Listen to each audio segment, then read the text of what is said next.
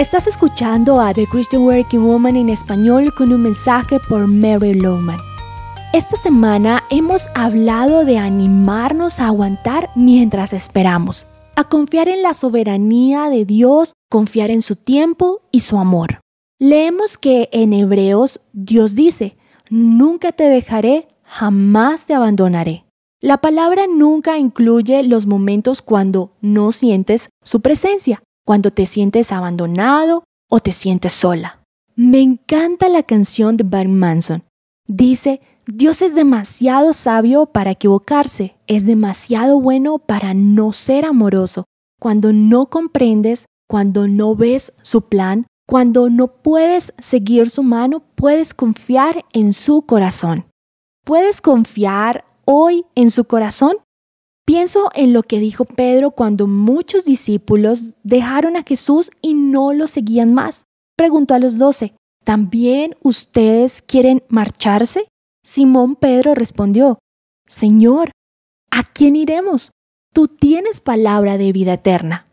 ¿A dónde vas a ir cuando tu vida está en espera y la vida parece un arroyo de solo malas noticias o cuando has esperado y esperado que ocurra algo bueno o lo único que pasa es que la situación empeora?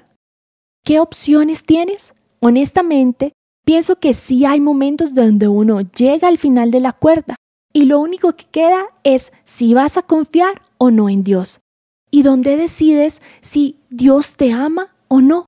Tanto Pedro como los otros discípulos se encontraban en una encrucijada. No comprendían el plan de Jesús. Se preguntaban si no se habían equivocado al poner toda su confianza en este maestro Galileo. Pero Pedro acertó al decir, Señor, ¿a quién iremos?